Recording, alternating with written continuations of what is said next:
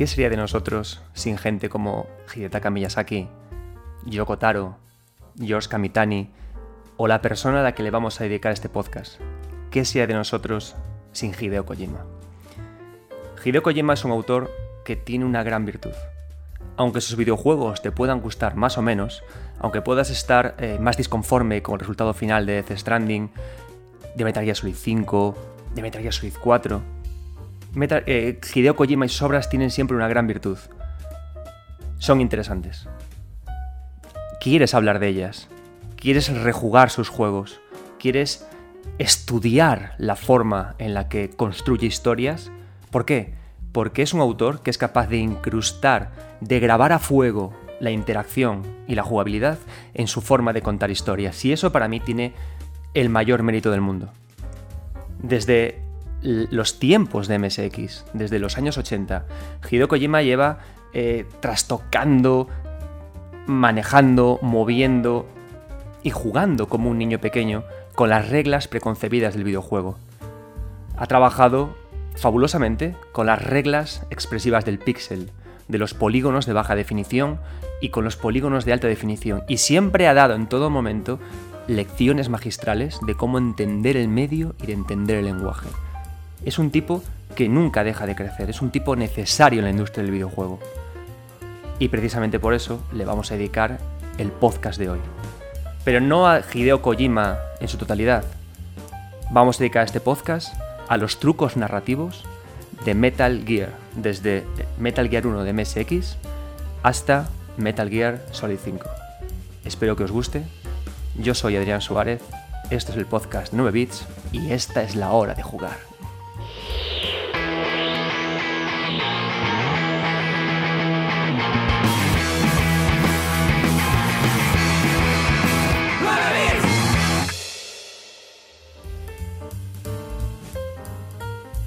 Bien, la semana pasada iniciamos una nueva sección en este podcast de 9 bits llamada eh, Leyendo A y hemos leído a Iwata. Esa sección, Leyendo A, se repetirá a lo largo del tiempo en este podcast con otros autores. Ya me habéis recomendado muchos autores estupendos eh, que podemos leer, ¿no? de los que podemos extraer sus declaraciones y reflexionar. Leyendo A será una sección, como digo, que volverá de vez en cuando, cuando sea interesante o cuando me la pidáis. Y otra sección que va a ser también recurrente, esa sección que vamos a empezar hoy, que son los trucos narrativos de. Es una sección en la que repasaremos sagas de videojuegos, pero no lo haremos de la forma habitual, es decir, no empezaremos con este videojuego se desarrolló en esta época, tiene esta historia y estos jefes y con curiosidades, no, porque eso lo podéis encontrar en muchas otras partes. Lo que yo voy a hacer es repasar los trucos narrativos, es decir, qué artimañas narrativas tiene un autor con una saga que han trascendido a lo largo del tiempo, que son importantes y que nos gusta hablar de ellas, ¿vale? ¿Por qué? Pues porque me apasiona la narrativa, porque es mi rollo, es mi movidita, así que es en lo que nos vamos a meter. ¿Y qué mejor autor para empezar con los trucos narrativos de que Hideo Kojima? Hideo Kojima es un autor que a mí siempre me ha fascinado, ¿no? Porque los autores japoneses de la generación de Kojima, de la generación de Miyamoto, Yokotaro, aunque son por supuesto más jóvenes, Yokotaro, eh, Miyazaki, tiene una gran virtud entre todos ellos, y que es una cosa que a mí me vuelve loco, ¿no? Y que me hace incluso hasta dudar de la formación en videojuegos tradicional que damos en este país o en otros. Es gente que no ha estudiado videojuegos, es gente que no ha ido a una carrera de videojuegos, es gente que ha estudiado eh, arte, diseño industrial, sociología, y que de repente ha entrado en el videojuego y precisamente por tener una visión tan lejana de él, ha, transgredido las reglas que se esperaban del videojuego. Hideo Kojima es un tipo súper interesante, es un tipo que amaba el cine, es un tipo que amaba la literatura, porque aunque tenga el, el, San Benito de que adoraba el cine, lo cierto es que en sus primeros años, cuando era jovencito y intentó hacer una película de cine y vio que era tan caro hacer cine, dijo, pues me voy a poner a escribir. Y empezó a escribir novelas y más novelas y más novelas. Es decir, no es un tipo que quiera ser director, es un tipo que ama la expresión a través de los medios artísticos y que juega con ella y que la trastoca. Una de sus grandes frases de Hideo Kojima es traiciona siempre al fan, nunca le des lo que espera. Y honestamente me parece una frase que es lo más cercano a, lo que puede entenderse como el arte, ¿no? El arte no es lo bonito, el arte no es lo complaciente, el arte es lo agresivo, lo que te trastoca, lo que te hace reflexionar, lo que te cambia por dentro, lo que te hace elevarte a un peldaño más de tu propio intelecto. Traiciona siempre al fan, ¿no? ¿Y cómo lo ha hecho Kojima a lo largo de los años? De eso hablaremos hoy. Si escucháis este programa en iVoox o en, o en cualquier otro servidor de podcast, lo vais a escuchar todo seguido. Vamos a empezar por el Metal Gear Solid de MSX y acabaremos perdón, por el Metal Gear de MSX y acabaremos por Metal Gear Solid 5 todo seguido, sin parar. De forma que si no habéis jugado algún videojuego, paráis en el momento correcto y volvéis. De todas formas, os recomiendo que si no habéis jugado algún videojuego y queréis igualmente saltar a Metal Gear Solid 3, a Metal Gear Solid 1, a Metal Gear Solid 5, id al canal de YouTube de 9 bits, porque ahí lo que voy a hacer es subir en una lista de reproducción separada, juego a juego. De esa forma lo tendréis mucho más fácil para escuchar directamente el fragmento que os interese. Dicho lo cual, os doy las gracias como siempre por apoyar este, este programa. Sé que somos poquitos escuchando y viendo, pero qué bien nos lo pasamos, muchachos y muchachas. Y empezamos por un juego que me apasiona. Metal Gear de MSX. El primer Metal Gear. En primer lugar, ¿por qué Metal Gear de MSX es un videojuego tan interesante? Es un videojuego que aún a día de hoy funciona tan bien. A mí lo que me gusta de Metal Gear, de la primera aventura en que un joven Solid Snake se infiltró en una base para poder acabar con un mal y que acabó todo en un enfrentamiento brutal contra Big Boss, la gran leyenda que Snake consideraba un aliado tanto era así que Big Boss hablaba con él a través del codec durante su infiltración.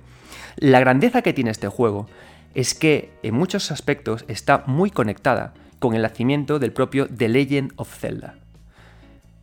En, el vídeo que subí en, mi canal de, de 9 bits, habréis visto que he hecho un especial hablando de las relaciones entre el videojuego español Blade The Age of Darkness, el videojuego español creado por Revelat Studios, y las relaciones que tiene con el propio Dark Souls.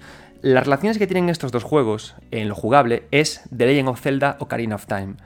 Y es increíble cómo, eh, a medida que avanzamos en la historia del videojuego, en el diseño del videojuego, nos damos cuenta que las ideas de Nintendo, con Zelda, con Mario y con Super Metroid a la cabeza, están incrustadas en la espina vertebral de toda la creación mundial. Y no es ninguna excepción hablar de Metal Gear, de MSX y esa relación tan estrecha que tiene con la idea de diseño de The Legend of Zelda, ¿de acuerdo? ¿Por qué? Porque eh, The Legend of Zelda es un videojuego en el que, el primero, el original, el de NES, es un videojuego en el que el mundo crece a la vez que crece el propio personaje, el propio avatar. ¿Por qué? A medida que Link consigue armas, consigue una balsa, consigue una vela, de repente puede hacer crecer un poquito más el mundo porque puede entrar por otra puerta y va creciendo y va creciendo, ¿no? Es una relación fantástica la de The Legend of Zelda de NES, un juego fundamental que os recomiendo que juguéis si podéis. Es, es, increíble como eso, ¿no? Como el mundo se va expandiendo a medida que crece el propio personaje. Es como cuando vivimos y a medida que adquirimos nuevos conocimientos, de repente vemos el mundo un poquito más grande. Discutimos menos, amamos más y apreciamos más las cosas importantes de la vida, ¿no? Y eso hace que el mundo se expanda. Y ocurre igual en The Legend of Zelda. La gracia de Metal Gear, del primero, del de MSX, es que este crecimiento es similar pero diferente. Aquí crecemos a través de la recolección de tarjetas numeradas que permiten abrir puertas y que nos permiten seguir avanzando, ¿no? Tarjetas numeradas que tienen un número, 1, 2, 3, y que vamos avanzando, ¿no? A, lo largo del mundo, vamos ampliando nuestro conocimiento de la base que invadimos a medida que conseguimos estos, estos elementos. Y, de forma paralela, conseguimos objetos concretos que nos permiten enfrentarnos a a, esos, problemas que vamos a encontrar en este nuevo mundo. ¿no? Entonces, es así como funcionamos y cómo crece de forma similar pero diferente el avatar en The Legend of Zelda de NES y también cómo crece en el primer Metal Gear. Con las tarjetas crecemos, con los objetos nos enfrentamos a nuestros problemas y el avatar se expresa y se explica a través de todo esto que consigue. Y esto no es solamente una idea de jugabilidad, también es una idea de narración. ¿Por qué? Porque cuando te piden que expliques quién es Snake en el minuto uno del juego, no es lo mismo que Snake a, las dos horas siguientes, porque tiene más capacidades, es más capaz, es más potente. Y para que entendáis esto, si habéis jugado a Resident Evil, por ejemplo, no es lo mismo el personaje cuando entra en la mansión, porque psicológicamente como jugador estás más afectado, tienes más miedo, hay más incertidumbre, que cuando llegas y cuando, y cuando consigues la escopeta. ¿Por qué? Porque la obtención de objetos poderosos te da a ti una mayor capacidad como jugador y como avatar. Tengo la escopeta, tengo menos miedo, soy un, héroe de acción. Tengo la tarjeta determinada, tengo un lanzallamas, soy más capaz de hacer cosas. Y lo interesante es cómo el juego luego es capaz de romperte esa idea. Vale, vale, tienes una metralleta, pero ¿Eres capaz de matar a este helicóptero? Resident Evil hace lo contrario. Resident Evil lo que hace es que una vez que conseguimos un arma muy fuerte, el videojuego cambia el chip y se convierte en un juego más de acción. En Metal Gear lo que hacen es que a medida que conseguimos objetos nuevos, plantean retos más difíciles para, superar un desafío con el arma que hemos conseguido, que también es una idea muy de Zelda. ¿no? Entonces daos cuenta cómo al conseguir objetos, el juego puede tomar esa decisión. Convierto a mi personaje en un todoterreno, como ocurre claramente en Resident Evil 7 en su segunda misión. En mi opinión, una idea de diseño un poquito más floja, porque es una acción floja, no es una, es una acción más obvia, más burda, o planteo retos que hacen que esas armas parezcan menos poderosas porque elevo el nivel de dificultad, elevo el nivel de reto o, convierto ese arma en una herramienta para solucionar un puzzle. Entonces, eso es interesante, ¿no? Que analicemos eso. ¿Cómo, comparando The Legend of Zelda, Metal Gear de MSX y Resident Evil, cómo podemos explicar al avatar en relación a los objetos que va consiguiendo y también como escritores de personajes, cómo construimos nuestra cabeza a ese personaje. ¿Queremos que sea débil a, partir de un punto o queremos que evolucione? Lo bueno que tiene Metal Gear de MSX en los años 80 es que Snake sigue siendo débil hasta el final del juego. Porque los retos siguen siendo mayúsculos, siguen siendo tensos, siguen siendo en, crecientes, ¿no? A medida que avanza todo el juego, porque Siempre hay un reto mayor, siempre hay algo que sabe sobreponerse al objeto que no sé qué encontramos. Y eso hace que sea tan bueno en diseño incluso a día de hoy, ¿vale? Hay otra cosa muy interesante, además las conexiones de Zelda a nivel narrativo, que es el propio Big Boss. Cuando empezamos a jugar eh, Metal Gear Solid 1, que marca la continuación de Metal Gear Solid 5, resulta que llegamos como Snake a una base, en la que eh, tenemos que acabar con un héroe, con un villano que está rogue, ¿no? que, o sea, que, se le ha ido la pinza. Y tenemos que infiltrarnos por la base y, acabar con él. A medida que avanzamos por la aventura, descubrimos que. Em, descubrimos que el malo en cuestión, el villano de esta fortaleza, no es otra persona que la misma persona que nos ha encomendado eh, seguir adelante con esta misión. Sé que muchos estáis pensando ahora, niño, que no te has jugado a Metal Gear Solid 5, pero de eso hablaremos cuando hablemos de Metal Gear Solid 5. En este caso vamos a dejarlo así. Entonces, eh, llega un momento cuando avanzamos en la aventura que de repente, y aparte es un momento final en la aventura, es un momento en el que además, como conectándolo con lo que decía antes, nos sentimos poderosos por el arsenal que tenemos, nos sentimos capaces de acabar con todo, nos sentimos fuertes. Es como que Kojima piensa, Vale, ¿de qué forma, de qué única forma puedo hacer sentirse al jugador indefenso de repente ahora que tiene tanto poder, ahora que conoce tanto de mi base? Lo que hace es que trasciende de la regla del videojuego, rompe la separación entre jugador y juego, y Big Boss, el propio Big Boss, el que vamos a destrozar, pero que a la vez queríamos nuestro amigo, nos habla directamente a través del codec y nos dice, Snake, aborta la misión y apaga tu MSX. Apaga tu consola. Es una orden. Y esto es genial, ¿no? Porque no es únicamente lo que se dice siempre, no, guau, es que el juego rompe la cuarta pared. No, la idea es, ¿por qué quiere romperla?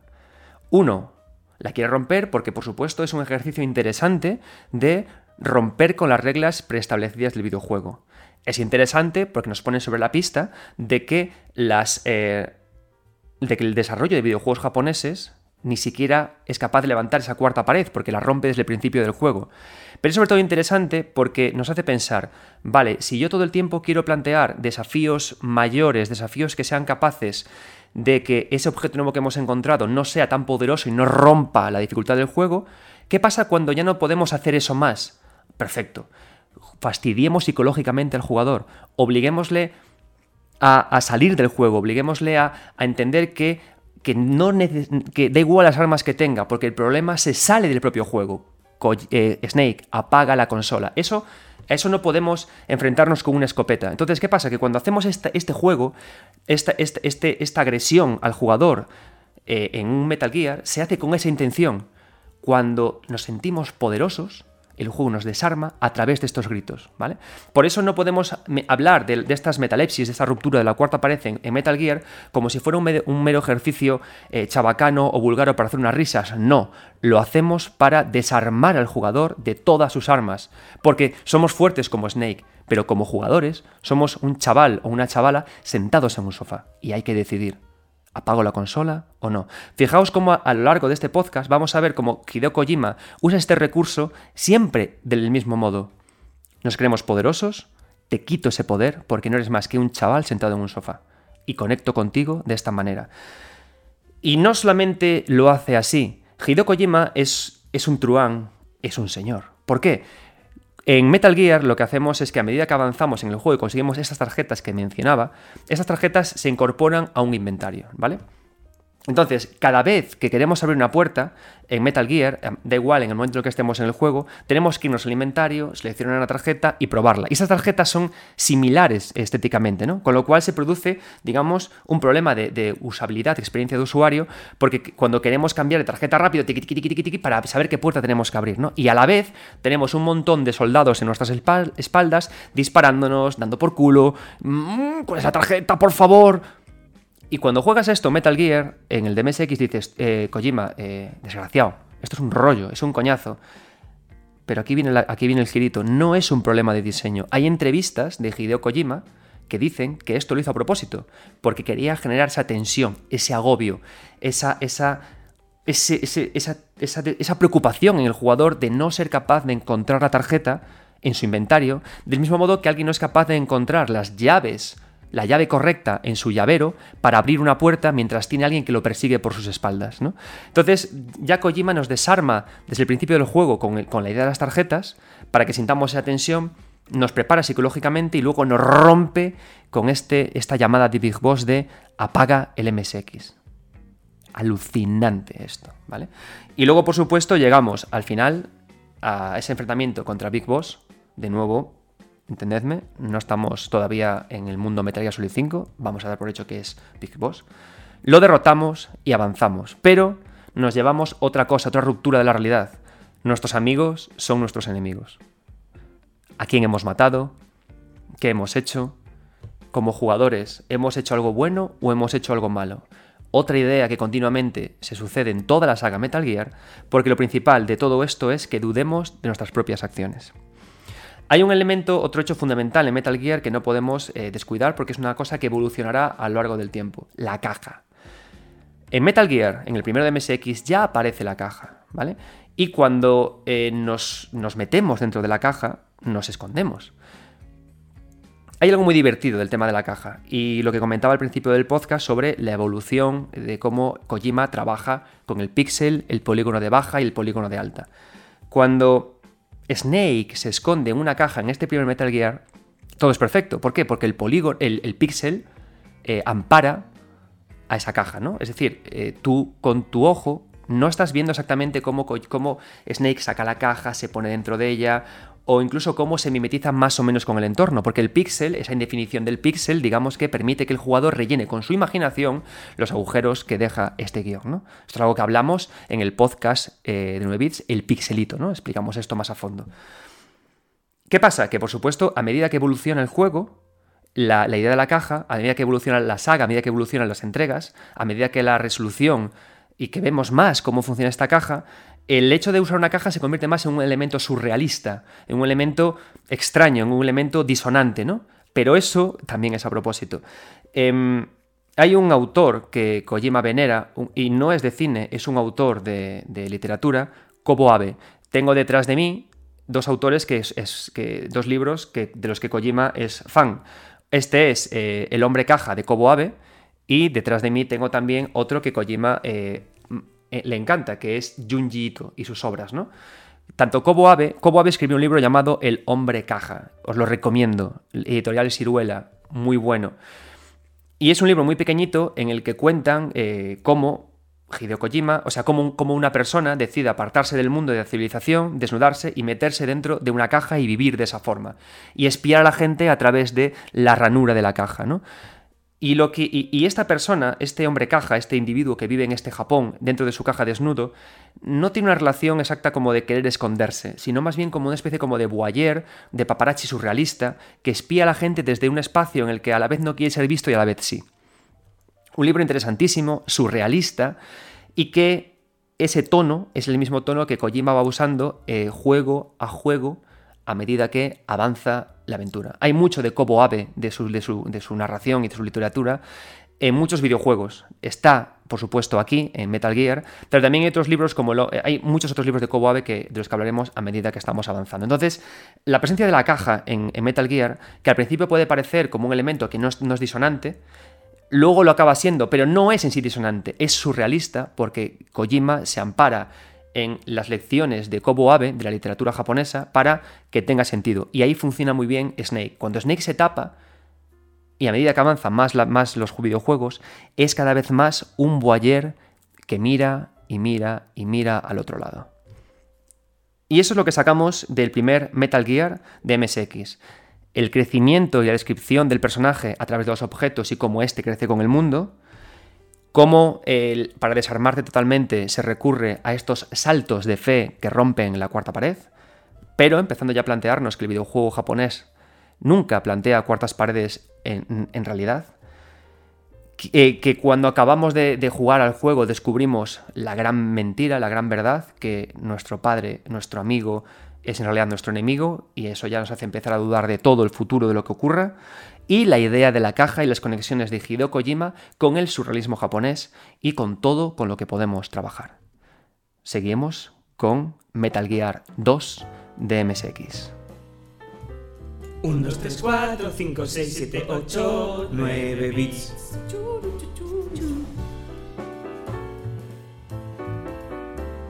Metal Gear 2 de MSX es un juegazo. Y si no lo habéis jugado en su momento, os recomiendo que lo hagáis ahora. Sé que podéis estar diciendo, me voy a ver un vídeo en YouTube, voy a ver cómo lo juegan otros, pero la gracia de los juegos de Kojima, sobre todo Metal Gear de MSX y el 2, tan experimentales, tan rompedores, es interesante que los juguéis, que los toquéis, que pulséis sus botones, que dudéis, porque es un videojuego tan anclado a la interacción que es complicado entender la magnitud de este videojuego sin toquetearlo y sin jugarlo, ¿vale? Por supuesto, niños, si queréis verlo en YouTube, pues oye, adelante, ¿no? no, esto yo no soy aquí ningún talibán ni reparte carnets y disfrutad de los videojuegos como salga del coño o de la polla. Eso yo no lo voy a discutir nunca, ¿no? Pero sí que es cierto que jugar a Metal Gear 2 eh, de MSX a día de hoy sigue siendo una experiencia alucinante. Eh, antes de arrancar con este juego y entender por qué es tan importante a la hora de hablar de Kojima y de su trabajo como creador, antes tenéis que saber que Konami no le dio la patada a, no le dio solamente una patada en el culo a Kojima, no únicamente le dijo eh, Kojima vete a por tabaco y no vuelvas después de Metal Gear Solid 5. La primera vez que le dio un poquito por saco fue tras el desarrollo de Metal Gear del primero de MSX. ¿Por qué? Eh, eh, a día de hoy Metal Gear lo tenemos como una saga muy vanagloriada, muy, muy bien avenida, muy potente, la queremos, ¿no?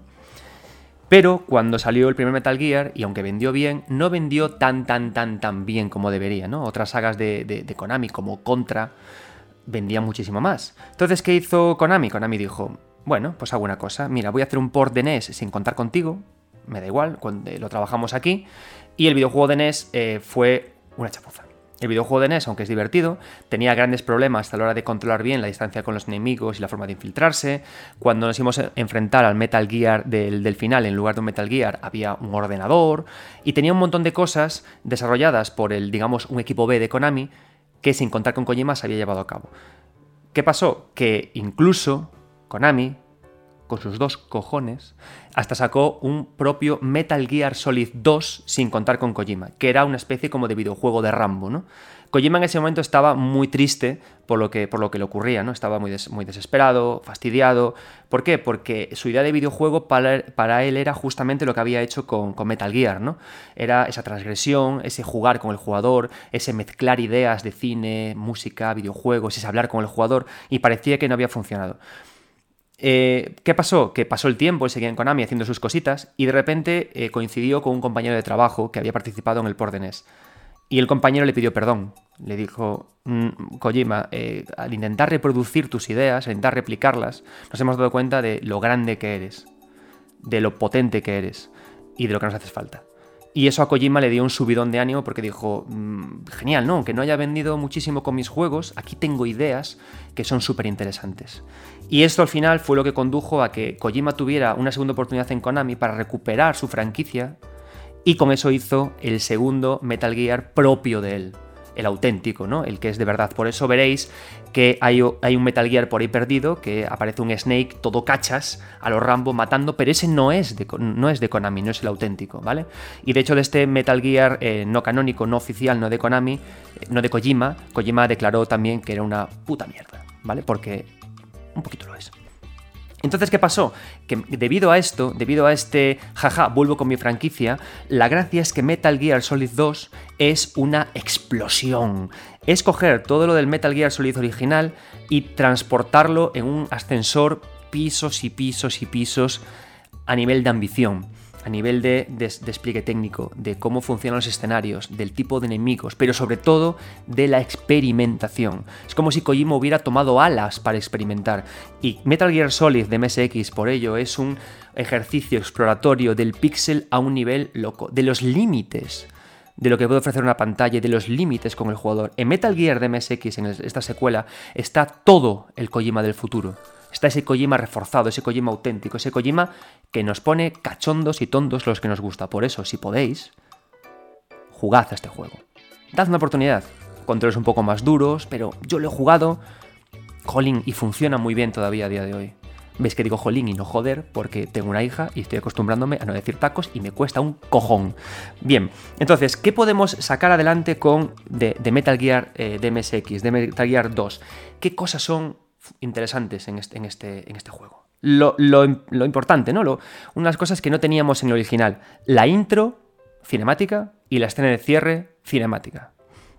Tenemos que entender que cuando hablamos de, estos eh, videojuegos eh, eh, que se reproducían en estas, en estas máquinas MSX2, en estas máquinas tan limitadas, la idea de meter escenas cinemáticas era complejo porque ocupaban una gran carga de memoria. Pero Kojima introdujo tanto una escena cinemática de inicio como final.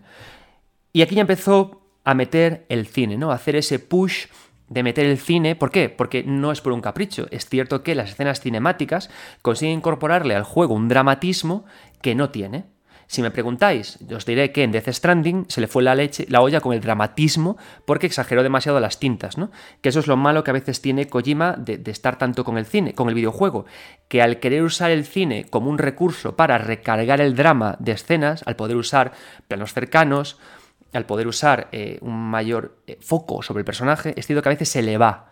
Y creo que en Death Stranding las partes de, peli se le fueron. Pero es cierto que las tiene muy controladas en Metal Gear 2 por limitaciones. Esto que decíamos, digo yo muchas veces, ¿no? Que las limitaciones crean eh, arte. Crean, las limitaciones son el mejor vehículo para expresarse mejor porque te obligan a ser creativo.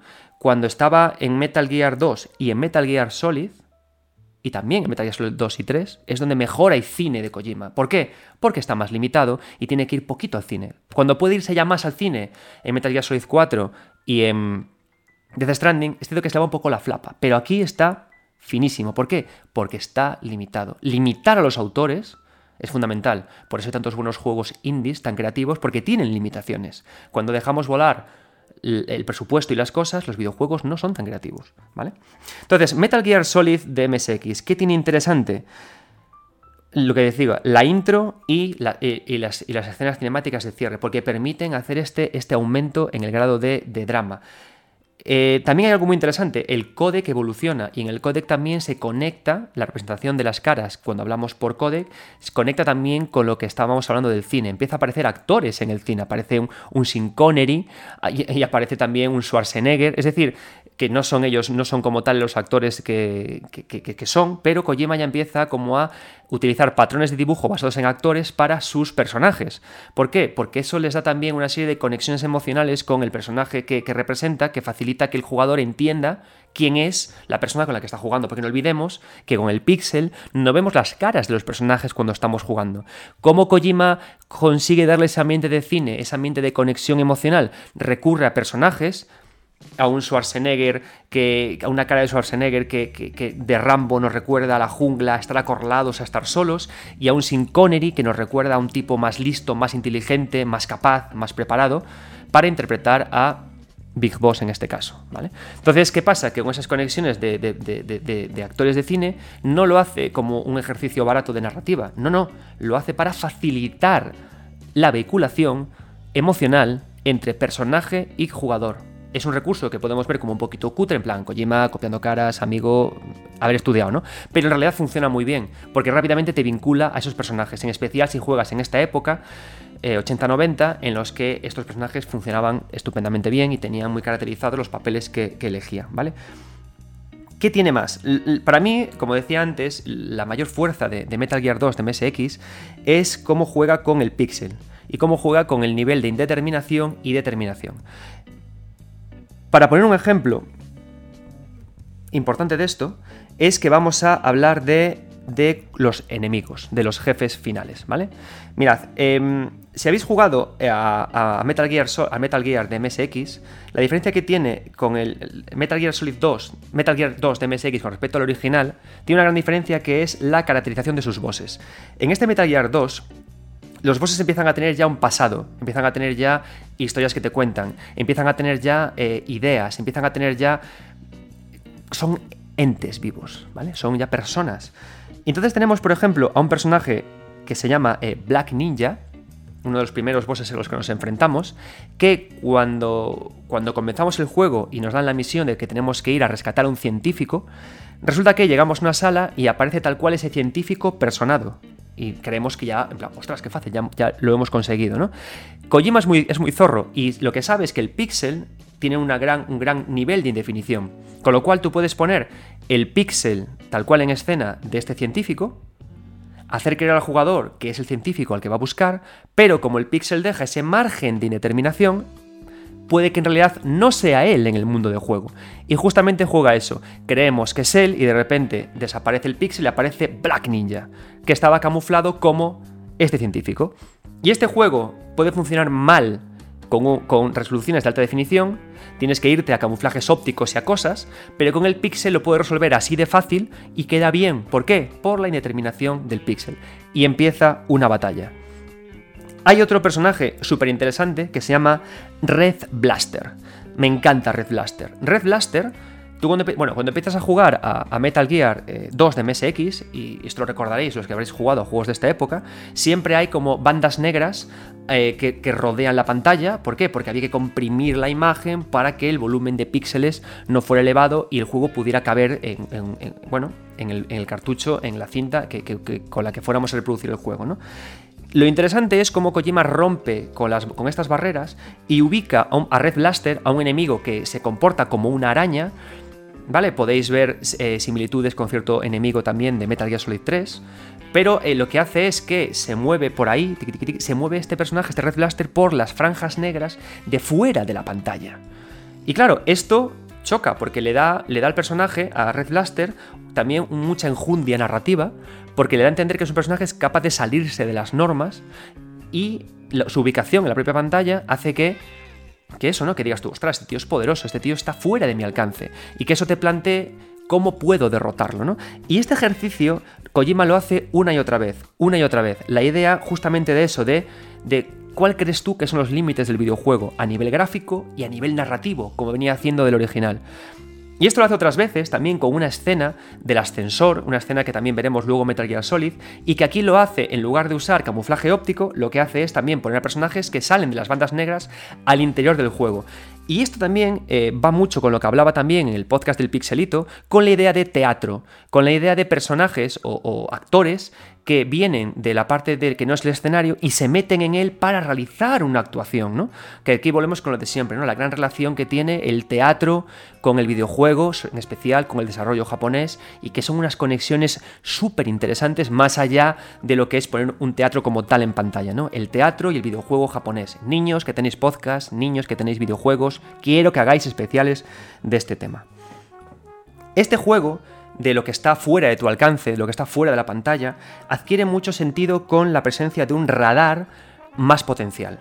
Mirad, cuando hablamos de narrativa en videojuegos, muchas veces nos quedamos únicamente con el análisis de lo que se cuenta y de cómo se cuenta de forma textual o de forma narrada. Pero no hay que olvidar que el HUD, los elementos que aparecen en la pantalla del videojuego, todo eso es narrativa también. Porque nos cuenta cosas, nos cuenta cambios de estado, nos cuenta cosas que están cambiando, cosas que van a pasar o cosas que han pasado. Cuando baja la barra de vida, eso nos resume cosas que han pasado. Hemos pasado de estar sanos a estar heridos. Eso es narración. El radar que aparece en Metal Gear 2 lo que hace es que eh, marca un espacio mucho más grande de todo, de todo el perímetro. No solamente marca la zona en la que estamos en concreto, también lo que está en la pantalla superior, inferior y a los lados. Marca todo eso, ¿no?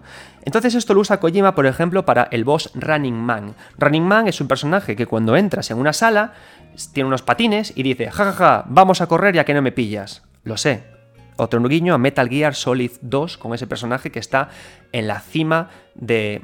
Bueno, que tenemos también, que también va en patines y también tenemos que perseguirle y que también tiene bombas, ¿vale? Os lo digo para que veáis que eh, Metal Gear 2 es un ejercicio en píxel de cómo expresarse y el resto de juegos es una traslación de cómo expresar estos píxeles en polígonos de baja y luego de alta. Y eso es un estudio también fascinante de realizar, ¿no? De cómo cuento lo mismo en píxeles y en polígonos. Porque no es lo mismo, no se cuenta igual. ¿Cómo lo cuenta aquí? ¿Cómo explica este Running Man? Usando este radar masivo, lo que, nos obliga, lo que nos pide es todo el tiempo a tener que ver cómo este personaje se evade, cómo este personaje se escapa, cómo este personaje sale de la pantalla y nos obliga a plantear cómo podemos capturarlo. Y, y, de esa forma el radar se convierte en un elemento narrativo muy poderoso porque nos cuenta de una forma muy resumida todo lo que está alrededor, todo lo que no vemos cómo cambia de estado lo que está a nuestro alrededor. Y eso nos obliga a planificar. Y algo súper interesante, a Running Man lo tenemos que matar con bombas que, no que podemos no tener, lo que nos obliga a irnos de allí y tener que entender todo el mundo, todo Zanzibarland, todo este lugar en el, que nos metemos en Metal Gear 2, como una especie como de gran mundo abierto, no lineal, en el que tenemos todo el tiempo que perseguir los objetos que necesitamos, ¿vale? Y esta idea de lo que veo y lo que no veo, interesantísima, ¿no? De cómo el píxel, la indeterminación del píxel me sirve para narrar y para jugar y me sirve para ocultar cosas y no, acaba teniendo todo el sentido del mundo en la pelea final. En Metal Gear 2 vamos a Zanzibar y nos enfrentamos de nuevo a Big Boss. De nuevo, asterisco, léase, véase Metal Gear Solid 5 para comprender la verdad de esto, ¿no? Nos enfrentamos con Big Boss y en este caso llevamos un lanzallamas improvisado. Y lo quemamos Llega un momento en el que lo acabamos de, quemar y vemos cómo las llamas queman su cuerpo y como que muere o desaparece, ¿vale? Lo gracioso es que cuando en el siguiente juego, en Metal Gear Solid de PSX, se dice que el cuerpo de Big Boss ha sido recuperado por un grupo que pide un rescate, ¿no? ¿Qué pasa? Que con el pixel, aunque el cuerpo desaparezca como tal, de nuevo caemos en la indeterminación del pixel. ¿Por qué Kojima ha hecho este juego en Metal Gear Solid? Porque el pixel muchas veces no me deja ver la realidad. Y eso me sirve de excusa para decirme que sí, el cuerpo seguía vivo, pero directamente el píxel lo ocultó como recurso expresivo. Y eso hace que la coherencia se mantenga también al siguiente juego. ¿De acuerdo? Y luego hay otra cosa más, antes de pasar al siguiente juego que también quiero que, que dejemos bien clara. Y de nuevo es las conexiones con los videojuegos de Nintendo. Mirad, cuando jugamos a Mario, o cuando jugamos a Zelda, siempre hay un bucle que se repite. En Mario y en Zelda siempre hay un héroe, un malo y una princesa que rescatar, ¿no? Es un bucle que se repite, ¿no? Son claves básicas. Y si nos damos cuenta, eso también se extiende a la saga Metal Gear. Siempre hay un héroe, que no importa cuál es, puede ser Big Boss, puede ser Snake, puede ser Raiden, siempre hay una fortaleza que asaltar, un castillo, y siempre hay un Metal Gear que destrozar. Es decir, Metal Gear es la princesa de la saga Metal Gear. Y es un bucle que se repite sin parar. Y que eso al final tendrá peso en la propia construcción narrativa de todo Metal Gear, la idea del bucle. ¿Por qué? Porque es la idea de la guerra que se repite sin parar. Y es la idea central que hace que conectar el final de Metal Gear Solid 5 con el comienzo de Metal Gear 1 tenga tanto sentido. Los bucles, otra de las ideas fundamentales de la narrativa compleja japonesa. Jugad a Metal Gear 2, esto son solamente unas cuantas pinceladas de los trucos narrativos que hace, hay muchos más, pero con la pista del juego de la determinación del pixel con los jefes finales, con los escenarios, la introducción de las intros cinemáticas y finales para añadir dramatismo y la acentuación, la mejora de la definición de las caras que vemos en el códec, sumado a esta idea de bucle, que aquí vemos ya con la idea de princesa y castillo, con Metal Gear y Fortaleza, es como empezamos ya a tener una perspectiva súper clara de lo que va a ser Metal Gear en el futuro. Y tras esto, nos vamos al juego que a muchos os cambió la vida, al juego que seguro que a muchos os hizo entender que los videojuegos son la polla. Metal Gear Solid de la primera PlayStation. Seguid conmigo porque se vienen curvas.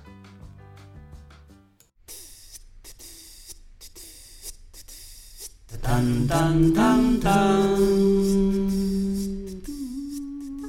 9 bits. Metal Gear Solid. ¡Wow! Eh, puedo ser yo muy académico, muy pijo hablando, muy esdrújulo, muy de metalepsis, diégesis. Pero creo que la forma más clara de definir, Metal Gear Solid es ¡Wow! Cuando jugué a Metal Gear Solid que de hecho no lo jugué yo de primeras. Eh, mi hermano, Julián, eh, recuerdo que él estaba jugando un videojuego. Yo de aquellas, yo en la época de Play 1 y Play 2 hubo un momento que, que bueno, descubrí lo que era salir de fiesta y las discotecas y, y las malas compañías. Y bueno, no jugaba tanto. Y de repente recuerdo de volver a casa y mi hermano estaba jugando a Metal Gear Solid en la pantalla. Preguntaba de qué iba eso, cómo iba, y recuerdo que vi varias escenas con las tarjetas de calor y el masaje que le hacía eh, Naomi en la mano y, cosas de ese estilo, y, dije yo, eh, ostras, esto es lo que yo buscaba tanto tiempo, ¿no? O sea, eh, quizás me fui del videojuego porque la primera vez que yo jugué videojuegos y, conocí el videojuego Soleil, un videojuego de rol del que hablé un montón de veces y que siempre me ha gustado porque hace una cosa muy simpática, que era primero hacerte matar monstruos y luego decirte a la cara por qué matas monstruos. Claro, cuando tienes estos impactos en el mundo del videojuego, te cuesta mucho volver a juegos normales. Al final lo acabas dejando. Pero volví, ¿no? Cuando, cuando vi que había. Mm, que un tipo, un japonés, Hideo Kojima, estaba haciendo algo igual, ¿no? El, trastocar las leyes del videojuego y entender la interacción como algo más que pulsar botones y como una forma de apelar al jugador y de probar cosas locas, ¿no? Y volví al videojuego y jugué a Metal Gear Solid y eso me hizo regresar, ¿no? Al medio. ¡Guau! Metal Gear Solid. Pero volviendo a la parte más eh, académica de 9 Bits, Podcast, ¿qué sacamos en claro de uno de los mejores videojuegos de la historia, de los juegos más potentes de la historia, y que para mí están a la altura de Super Mario Bros., Dark Souls, Tetris, Portal. Son videojuegos que han generado cambios, que han generado eh, ondas en el agua, son piedras que han cambiado el devenir de las cosas. El mundo a día de hoy sería diferente sin Metal Gear Solid sería diferente. Por eso, Kojima, nunca nos dejes y viva Metal Gear Solid. ¿Qué sacamos en claro de este juego? Este juego es interesantísimo. Para empezar, una cosa que quiero que ya tengamos todos clara, ¿no? Es imposible eh, desvincular la narración de los estilos gráficos y los estilos artísticos. El pixel cuenta las historias a su manera, y luego el polígono de baja resolución que tenemos aquí lo cuenta a su manera y el polígono de alta lo cuenta a la suya. ¿Por qué digo esto? Porque con el polígono de baja resolución, Kojima ya pudo empezar a integrar planos, pudo empezar a integrar voces, pudo empezar a integrar secuencias, pudo empezar a integrar más drama a través de todo el conjunto de la obra de Metal Gear Solid. Pero comparemos por un segundo Metal Gear Solid con Death Stranding. Como decía antes, Death Stranding es un título en el que hay una, creo que le viene un poco grande eh, la parte de cine, porque al tener gran, ese gran nivel de resolución, esa gran expresividad en los personajes, creo que exageró demasiado en las lágrimas, en las caras, en la música. ¿Qué pasa? Que eso era algo que no podía hacer en Metal Gear Solid porque las caras no aparecían representadas, apenas había expresiones faciales. Entonces, ¿qué pasa? Que lo que hizo fue trabajar mucho con la escritura y con los planos y con los juegos de quién es quién. Y claro, funcionó como un misil. Memorable la primera aparición de Ocelot. Increíbles las intervenciones de Liquid. Fabulosas las muertes de cada personaje, porque Kojima tenía que trabajar con la escritura, con esa literatura que tanto le gustaba, y con limitaciones. porque cuando Kojima trabaja con menos limitaciones, en mi opinión, es un autor un poquito menos interesante. Pero Metal Gear Solid tiene el equilibrio perfecto entre limitaciones y potencial. Podía hacer cine, podía hacer literatura, podía hacer videojuego, y además podía recoger todo lo aprendido en el Metal Gear de MSX y en el Metal Gear 2 de MSX y elevarlo, darle esa tercera dimensión, estirar a sus personajes, construir un relato mucho más rico. Entonces, Metal Gear Solid, en nivel de cine, fabuloso gracias al polígono de baja, ese puente entre el píxel y el polígono de alta resolución. ¿Vale? Entonces, ¿qué trucos narrativos, además de este juego con el cine, nos encontramos en Metal Gear Solid que tenemos que mencionar? Hay varios. Principalmente tenemos que empezar a hablar de algo que ya adelantamos cuando hablamos del primer Metal Gear de MSX, la apelación al jugador, el desarme del jugador. Hideo Kojima, eh, eh, cuando presenta sus, genera sus bosses, digamos que los bosses al final, a medida que avanzamos por su, por, su, por, su, por, sus videojuegos, los bosses son casi casi como embudos de trucos. Son como, son como el truco maestro del mago.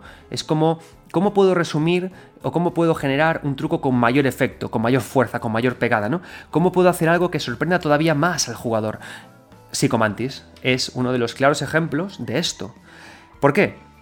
Em, antes decía en el primer Metal Gear de MSX que para desarmar a un jugador muy armado, Kojima te desarmaba de tu faceta de Snake y te advertía que eras jugador señor, señora sentada en el sofá y que tenías que enfrentarte tú y no Snake, tú a Big Boss o apagar la consola. ¿Cómo lo hace? ¿Cómo eso lo eleva? ¿Cómo esa idea la extrapola? Cuando te enfrentas con Psychomantis, un tipo flaco, enfermizo, ¿qué hace? Psychomantis usa armas que no puedes derrotar con, con pistolas. Que no. Es un. Que, si os des cuenta, efectos es lo mismo. Es un personaje que te desarma apelando de nuevo al jugador. ¿Y cómo lo hace? obligándote a desenchufar el mando del controlador 1 y enchufándolo en el controlador 2 para que de, repente las interacciones que tú haces en el mando vuelvan a tener efecto en el juego. ¿Cómo lo hace? Lo hace obligándote a tener cuidado de que no creas que la pantalla se ha apagado, porque si Mantis te apaga la pantalla. ¿Cómo lo hace? Leyendo tus partidas grabadas en la memory card. Y eso no lo hace por un juego, lo hace por la idea de desarme, por la idea de debilitación. ¿Vale? No lo hace por sorprenderte realmente, lo hace por traicionarte como jugador. No eres Snake. Sé que eres un jugador. Sé que debajo de esa piel, debajo de, esa, de esas armas, hay un jugador débil que eres tú y al que puedo matar.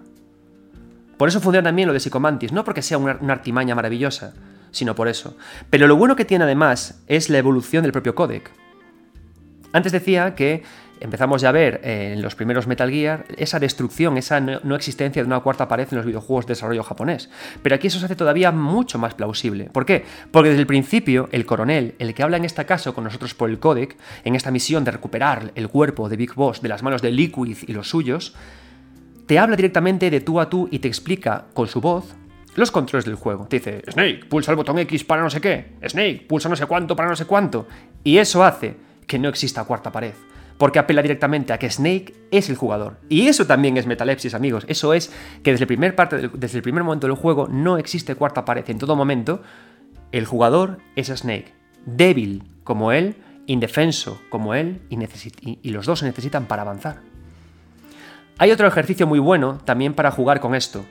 ¿Y, qué ejercicio es? El ejercicio que consigue que todo lo que creemos que, del que tenemos alrededor de nuestro videojuego, o sea, todo lo que queremos que es externo al videojuego, en realidad es interno al videojuego.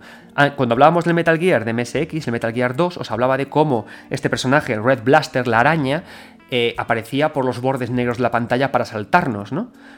¿Cómo extendemos esta idea? Hagamos una cosa, pongamos una bomba en el inventario de Snake y obliguemos a hacer una interacción entre el codec que te avisa de que hay algo raro en tu inventario Snake que tiene que meterse en su inventario y sacar una bomba, y la bomba que hay que sacar o morimos, ¿no?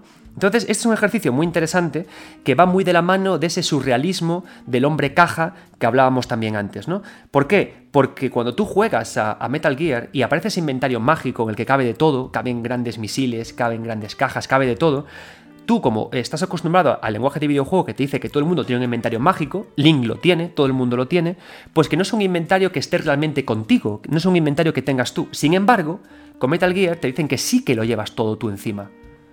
Te obligan a buscar en él porque el inventario está en ti y tienes que sacar fuera eso, ¿no? Pero ¿qué ocurre? Que aunque de esta forma te revelen que el inventario está en tu cuerpo, en realidad no lo está, porque no podrías cargar con tanto peso. Y aquí entramos en cómo eh, el lenguaje del videojuego, su humor, su tono, hereda cosas del pasado. ¿Por qué? Porque la definición del píxel, que es la que amparaba esto, ¿no? esta indeterminación, el píxel indeterminado, me dice que, bueno, pues no sé, eh, no veo la mochila del personaje, estará en alguna parte, ahí estará el inventario, llega hasta aquí, viaja, el jugador entiende que, como lo he jugado durante años, un inventario mágico aquí puede funcionar, pero aquí lo que hace Kojima es que te, cla, cla, cla, te dice, no, no, el inventario lo llevas.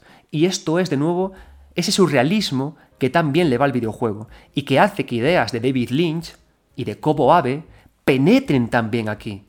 Y que no sean incoherentes, que no sean disonantes, que esa palabra que, es disonancia narrativa sea ridícula.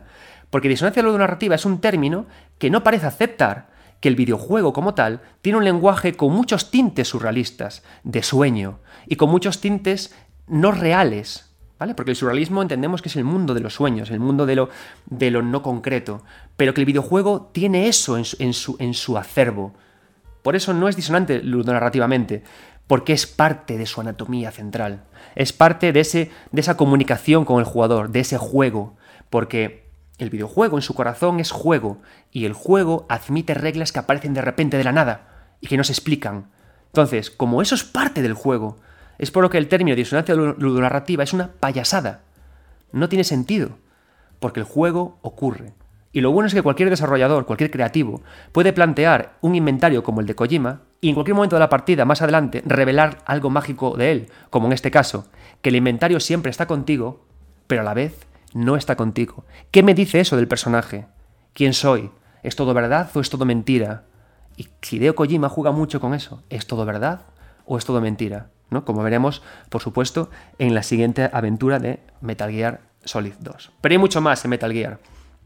En Metal Gear Solid se recoge algo que venía avanzándose en Metal Gear 1 y en Metal Gear 2, que es, por una parte, eh, Snake crece desde el, primer juego por los objetos que va recogiendo, tiene más identidad como personaje, los elementos ludoficcionales del videojuego lo explican mejor, pero para que él tenga más identidad, para que él sea más individuo, también tenemos que hacer eh, lo propio con el mundo que nos rodea. Es decir, no sirve de nada que nuestro personaje, por ejemplo, por un ejemplo, Final Fantasy VII Remake, ¿Por qué es raro eso? ¿no? Porque es un juego raro. Porque los personajes aparecen vestidos, aparecen caracterizados con mucho peso, con mucha ropa, con mucha laca de colores.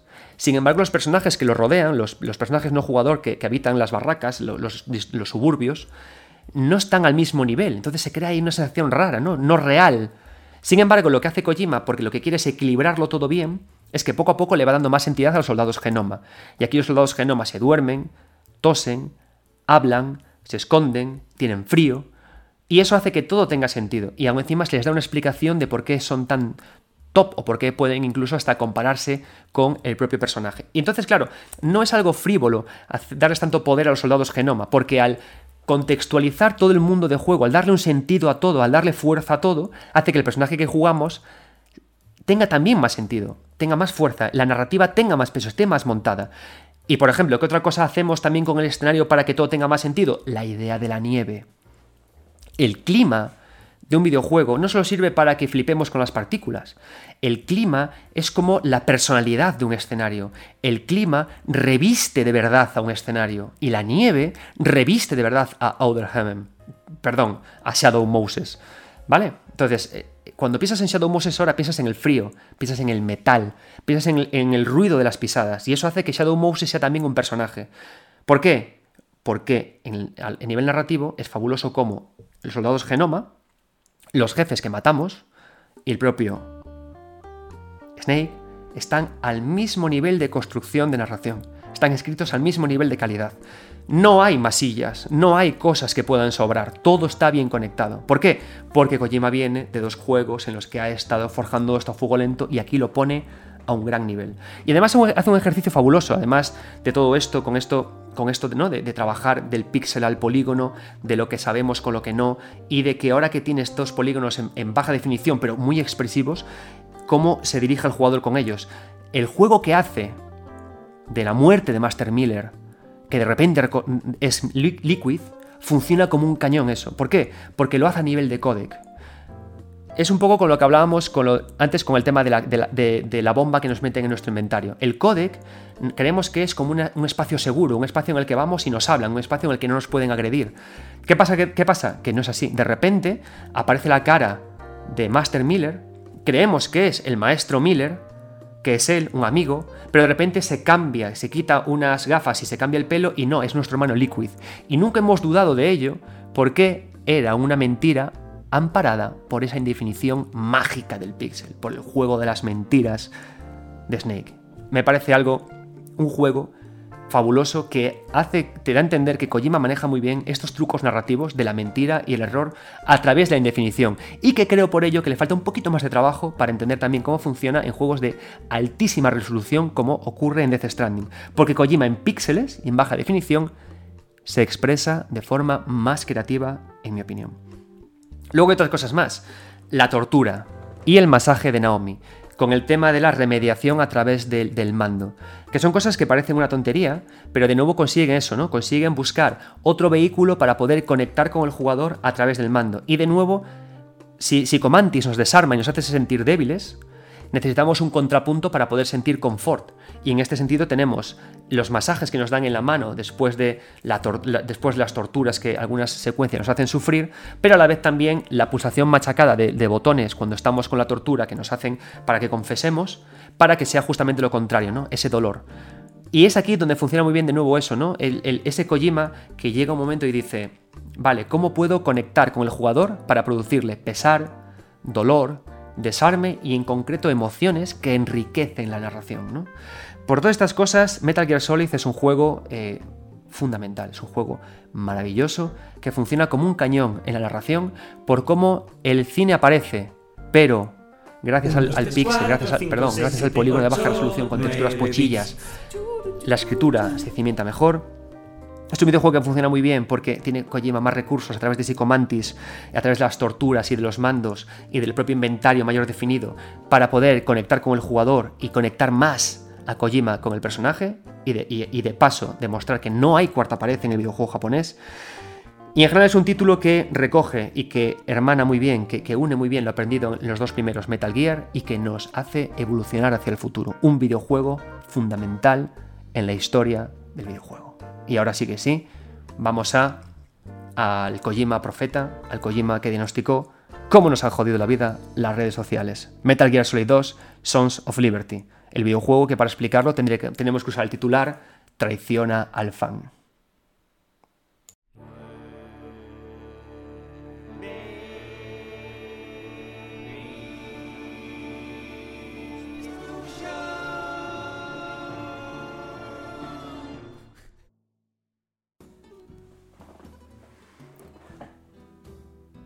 Metal Gear Solid 2 es un videojuego que es eh, muy interesante porque es capaz de ayudarte a diferenciar quién eres como jugador. Hay gente que odia Metal Gear Solid 2. ¿Por qué? Porque no es el juego que esperaban. Porque no es el juego, el siguiente juego con Snake. Porque no es el siguiente juego en el que eh, escala la idea de Shadow Moses. Porque es un juego que te traiciona y que te destroza, que no te da lo que quieres. Es decir, es un videojuego que te ayuda a detectar si te gustan los videojuegos como producto. Y no pasa absolutamente nada. Eso no es algo ni bueno ni malo. Pero es lo que hay. Sin embargo, es un videojuego que apasiona a muchas otras personas, a mí el primero, porque es un videojuego que funciona como expresión cultural. Y porque también se acerca a esa idea de arte que a mí me apasiona, que es la de eleva la cabeza, eleva el intelecto. Juega con tus emociones, que te haga fastidiar, que te fastidie, que te emocione y que te lleve a lugares inesperados. Yo amo que el videojuego me lleve a lugares inesperados. Un ejemplo de esto, eh, estos días he estado jugando a, Far Cry 6 y os juro que a la media hora de jugar al juego he dicho, Madre mía, he jugado esto un millón de veces. Lo he jugado sin parar toda la vida. Y lo he quitado. Quizás vuelva más adelante. Pero yo necesito, personalmente, y yo digo, esto no es nada ni bueno ni malo, cada uno que juegue lo que le salga, de donde le salga, porque aquí estamos para pasarlo bien, pero cada uno somos jugadores diferentes y tenemos que querernos como tales, ¿no? A mí como jugador me gusta la sorpresa, me gusta lo irreverente, me gusta que el videojuego me huela al culo del autor. Quiero oler su mierda, quiero empaparme de su peste, de sus ideas, de sus vísceras, de lo malo que tiene y de lo bueno que tiene. Y por eso Metal Gear Solid 2 a mí me parece un juego monumental en este sentido. Cuando Hideo Kojima, una charla que me encantó, buscadla por internet, en la que el director de la película le estaba preguntando a Hideo Kojima, Hideo, por favor, dame un consejo. Hideo Kojima le dijo, mira, te voy a dar una recomendación que, que, es fundamental, traiciona siempre al fan. A mí es una cosa que se me ha quedado grabada, porque creo que es fundamental del desarrollo de videojuegos japonés, cómo se traiciona al jugador, con cariño por supuesto, pero cómo se traiciona. ¿Por qué? Porque aunque vas a tener de culo a mucha, a mucha gente, y a nivel comercial el juego no va a funcionar igual, como autor te vas a quedar a gustísimo. Y los jugadores que buscan a ese autor, a ese, a ese videojuego como, como arte incluso, aunque es una palabra que no me gusta especialmente, porque creo que cuando algo es arte eh, es capaz de evadir toda crítica, pero cuando se intenta acercar a ello, creo que el videojuego es algo inolvidable, que merece la pena ser comentado, dialogado y hacerle podcast. ¿no? Y Metal Gear Solid 2 es el videojuego de la traición. Narrativamente es una gran traición. Es una es un, es un, cluedo, es un juego de misterios, es un juego en el que nada es verdad, ¿no? Porque en Metal Gear Solid 2 que es, es traicionado, Snake es traicionado, Raiden es traicionado, eh, Solidus Snake es traicionado, el poderoso Ocelot es traicionado, es traicionado el propio mundo de juego, es traicionado hasta el propio Kojima que se pensaba que no iba a hacer ningún otro Metal Gear. Es el juego de las traiciones. Y al final es un título que nos dice que quién es la única persona que no es traicionada. Las inteligencias artificiales, las redes sociales, la IA, el control mundial. Eso nunca es traicionado. ¿Y quién construye la gran traición? El humano. ¿Acaso el humano necesita ser traicionado? ¿Acaso el humano necesita tanto este dolor que construye elementos que le causen dolor? es una reflexión poderosa. ¿eh? No es únicamente esta idea de que en plan, wow, Kojima vaticinó que estaremos controlados por máquinas. No, es la idea de el hombre necesita construir algo que le genere dolor. El hombre necesita la libertad de la que disfruta el hombre, el ser humano, el hombre y la mujer. Esa libertad el propio hombre necesita atacarla, porque nos damos cuenta en nuestra sociedad hemos construido mecanismos para no ser libres cada, y cada vez construimos mecanismos más poderosos para no ser libre. El trabajo, las horas laborales, las redes sociales, los horarios. Es como que todo el tiempo creamos cosas para no ser libres. Y de esto habla Metal Gear Solid 2. De cómo creamos monstruos que nos encarcelan y que nos traicionan continuamente. Y de eso es el juego, de eso va todo esto. Todo, Fortune traicionada, Solidus traicionados, todos somos grandes mentiras. Incluso el listo Ocelot descubre que todo es una mentira, ¿no? ¿Cómo construimos esta idea? ¿Cómo construimos toda esta historia que, por ejemplo, ha sido súper inspiradora para juegos como mi querido 13 Sentinels Aegis Rim? Principalmente una idea. La máquina gana. El hombre pierde. Hay, un ejercicio súper poderoso en Metal Gear Solid 2 cuando arranca, cuando empieza, y te hace encarnar al avatar de, Snake. Fue increíble si habéis jugado a esto en la demo, porque la demo del juego, que creo que venía con Zone of the Enders, no sé si el 1 o el 2, no lo recuerdo, esa demo te dejaba jugar con Snake, te dejaba subirte a un barco, y ese barco en el que nos subíamos al principio del juego tenía unos, unos vibes, unas vibraciones muy similares a las de Metal Gear Solid 1. Shadow Moses, y su nieve y su frío, el barco, su frío y su agua. ¿Os dais cuenta cómo Kojima no solamente o sea, nos hacía conectar con el primero, nos hacía eh, hacer un enfrentamiento contra Gurlokovich a pistola en una situación de boss muy similar a la del, primer juego. Pero cuando jugamos al juego original, ya lanzado, y pasábamos este tramo, de repente Snake desaparecía, se convertía en Pliskin, en un agente infiltrado, que de la mano de uno de los mejores personajes del juego, de repente, como tacón, de repente se apartaban y dejaban, cedían sitio a Raiden. Sé que os parece que hablo muy inglés, Raiden, pero en realidad es que me he puesto ortodoncia, Invisalign, y por eso hablo raro, no es porque tenga yo un inglés perfecto. Pero Raiden eh, de repente ocupaba el, papel del juego. ¿no? Sí que es cierto que hay un pequeño matiz aquí, que es que Raiden, por documentos que hay, eh, también es cierto que se creó como un personaje atractivo para cautivar también a un público más amplio y no solamente al público masculino al que podía atraer Snake. Pero eso hasta es simpático, ¿no? Es como cuando leemos a Yokotaro y vemos que también su parte de transgresión al fan es también em, decidir hacer juegos de móviles, ¿no? Para aumentar el público. La transgresión no únicamente es ser un anarquista, a veces la transgresión es ser común cuando se te espera que eres no común, ¿no? Y cuando controlamos a Raiden, a este niño recién salido de la academia, es súper simpático eso, porque casi nos da la sensación de que Raiden somos nosotros en cuanto a esa indefensión, ¿no? Es decir, si nos damos cuenta, en Metal Gear Solid 2 no le habla tanto directamente al jugador como lo hace el original, porque el propio personaje de Raiden ya es débil, ya es un tipo que está aprendiendo, ¿no? que viene de sus pañales. Y lo que se hace con Raiden para hacer esta transgresión es que se le otorga un pasado a Raiden que el propio Raiden no recuerda, este pasado jodido de niños soldados en el que Solidus lo entrenaba y lo rescataba, para luego al final cogerlo y trabajar con él como este super soldado, ¿no? que se le supone que es eh, lo que está haciendo en este Metal Gear Solid 2, ¿no? Esta prueba de entrenamiento para poder ver si es el futuro Snake o no. Entonces lo que se hace es que se apela a ese pasado de Raiden a través de esas, de a veces de, de los mensajes que se nos cuentan, se apela a él, pero eh, como si ese pasado fuera el propio jugador al que se apela en el primer Metal Gear Solid original. Entonces hace un juego muy interesante con las amnesias y los pasados, Metal Gear Solid 2, justamente para lo mismo, ¿no? Para aclararnos que hay un pasado, para hablar de él y para luego traerlo al presente, ¿no?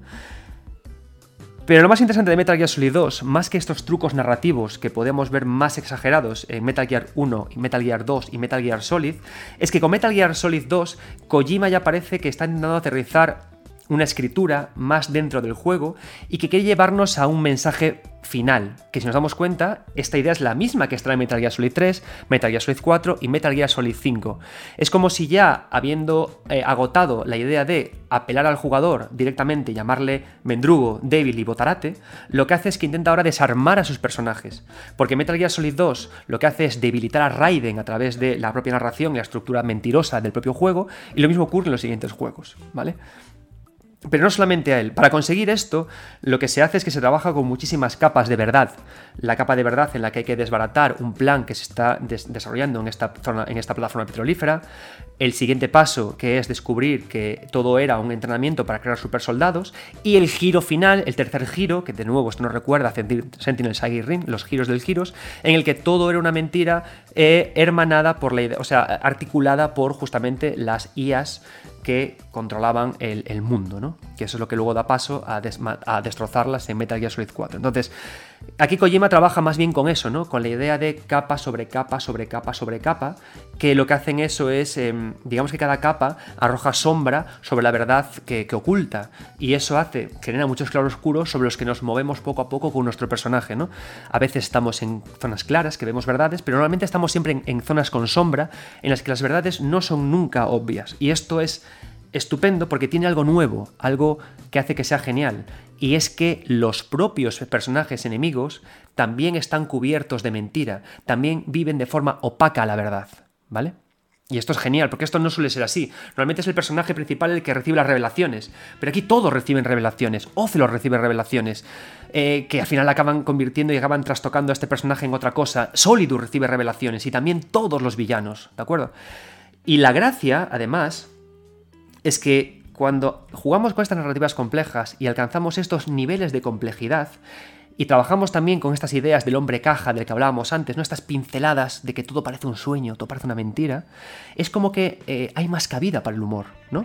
Porque el humor, bien metido, combinando el humor y el drama en la narración, lo que consigue es que crea momentos más distópicos, más extraños, más sugerentes, pero nunca sin que sean... Eh, eh, como que estén fuera de tono, ¿no? Porque Metal Gear Solid 2 tiene momentos ridículos, ¿no? Tiene a Vamp, tiene a esta Fortune que tiene al final una caja que, que, con electromagnetismo va de las armas, ¿no? Tiene este personaje que, se mueve gordo, que se mueve, perdón, eh, sí, que se mueve con, con, los patines por todas partes y pone bombas. Son personajes hilarantes, porque lo que todo el tiempo pretende el juego es que a través del humor, de un humor muy burdo, muy cómico, muy tonto, llevarte a la idea de que es que todo es mentira. Entonces fijaos cómo se usa el humor con tanta eh, sagacidad, con tanto atrevimiento, para luego construir, eh, combinamos el humor con esta, con esta construcción, como digo, por capas de, de claroscuros, para que al final todo tenga sentido. Y cuando llegas al final del juego, en el que te has enfrentado con casi todo, que has visto momentos ridículos y momentos dramáticos, a veces momentos excesivamente dramáticos que adelantaban también las líneas de diálogos que tendríamos en Death Stranding, y tienes esos extremos, cuando llegas al final, no te sorprendes, porque el videojuego te ha llevado a ese carrusel de emociones que hace que ese final, esa revelación, sea espectacular. Y lo mejor de todo es que Kojima consigue hacer evolucionar esa idea de que Master Miller en realidad es Liquid, la consigue evolucionar a un nivel de mayor verdad. Es decir, aquí ya no únicamente tu maestro es un, un villanito. Aquí hace que eh, quien tú creías que era tu amigo, o sea, tu, tu jefe, tu coronel, en realidad es la verdad del mundo hablándote. Estamos controlados, estamos fastidiados, todo es una prueba de la prueba, ¿no? Y así es como al final cobra sentido a nivel narrativo esa batalla absurda de Ocelot con un millón de Metal Gears que nos atacan y que los destruimos como si fueran fosfatina. Porque la gracia de Metal Gear Solid 2 es hacerte caer en un sueño absurdo pesadillesco, incoherente, y que en su potente incoherencia es absolutamente coherente. ¿Por qué? Porque en el fondo es ridículo que el hombre, que nosotros como seres humanos nos esforcemos tanto en ponernos grilletes en el cielo, en el aire, en los ordenadores, en nuestra vida de pareja y en todas partes. Por eso Metal Gear Solid 2 nos lleva a estas ideas y todo se lo consigue a través de conexiones de videojuego elevamos el, tono del códec. Las verdades son otras. Los enemigos los ridiculizamos los ponemos casi casi a nivel de comediantes, para que veamos que todo es un teatro, que todo es una farsa. Nos inventamos cosas. Trabajamos con las capas de la narración y limitamos estos trucos narrativos, estas metalepsis, estas rupturas de la cuarta pared, porque lo que queremos hacer ahora es no asediar al jugador, sino asediar y mentirle a los propios personajes. Y con todo eso se construyó un videojuego que a nivel de escritura, a nivel de planteamiento narrativo, es magistral. Magistral. Por los claroscuros, por los giros y porque nunca te esperas nada. Ojalá formatearme el cerebro y poder revivir Metal Gear Solid 2 como el primer día, desde la demo. Porque no olvidemos que con este videojuego, Kojima empezó a, darse cuenta de que romper las barreras del videojuego para jugar, para escarbar y buscar ese juego, esa palabra que está en el corazón de todo juego, no había que limitarse solo al videojuego. El marketing también era juego. Las demos también eran juegos. La comunicación también era juego. Y eso de nuevo hará que a jugadores que buscan el videojuego como producto les fastidie y es comprensible y otros como a mí nos entusiasme. ¿Por qué? Porque yo, de los videojuegos, quiero jugar.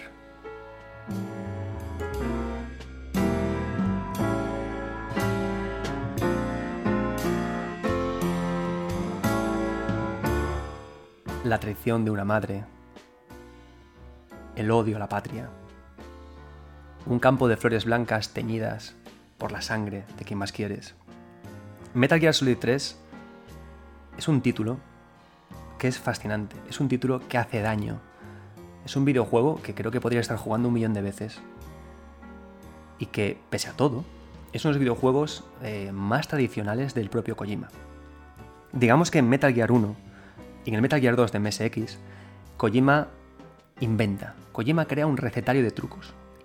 Kojima crea tanto su forma de expresarse, coquetea con el cine, y genera su inventario de invasión al jugador para conectarlo y debilitarlo junto con el avatar. Este estas ideas las perfecciona Metal Gear Solid 1, pero Metal Gear Solid 2 el mensaje cambia.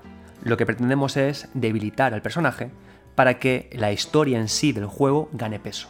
Lo que ya queremos con Metal Gear Solid 3 y que ocurría en los siguientes juegos es que la narración se libere más de todos estos trucos que apelan al jugador para centrar más la atención en el mundo de juego. Esto es importante en Metal Gear Solid 3, porque Metal Gear Solid 3 es una historia de patria, es una historia de países, es una historia de madres y de hijos, es una historia de traiciones, es una historia de amigos que se van y de amigos que se quedan, es una historia de jefes finales, es una historia de música, es una historia de animales, es una historia de vísceras, de vómitos, de sangre. Por eso cambia el giro. Por eso todos esos trucos que aprendimos aquí ya viran. ¿Vale? ¿Qué pasa? Que venimos de un Metal Gear Solid 2 que nos ha dejado todo a flor de piel. ¿Qué es verdad? ¿Qué es mentira? ¿Quiénes somos nosotros? Por eso llegamos a Metal Gear Solid 3 súper emocionados. Llegamos a Metal, Gear, a Metal Gear Solid 3 flipando en colores. A ver qué nos vamos a encontrar. Es un juego maravilloso. Lo principal que os contaba antes, que, vengo arrastrando, ¿no? La idea del píxel, polígono de baja resolución y el polígono mucho más definido. Es que si nos damos cuenta, Metal, eh, eh, Kojima es un tipo muy responsable de cara a cómo conecta sus narraciones con el estilo gráfico de sus juegos. En Metal Gear Solid 3, si hemos visto en anteriores juegos eh, el, cómo el frío afecta a los personajes, la soledad, Ahora empezamos ya a preguntarnos qué pasa con el personaje cuando tiene hambre o cómo se hace daño. ¿Vale? ¿Por qué? Porque es que ahora el personaje se ve mucho más. El personaje lo vemos, se manifiesta, está en hola, soy, soy Snake, mira, me, caigo de sitios, me, como cosas, me duele la barriga. ¿Por qué? Porque me puedes ver, porque el polígono ya está no en alta resolución, pero sí en media alta, ¿no? Se puede ver más claramente quién es la persona. Y de esa forma, ¿qué hace?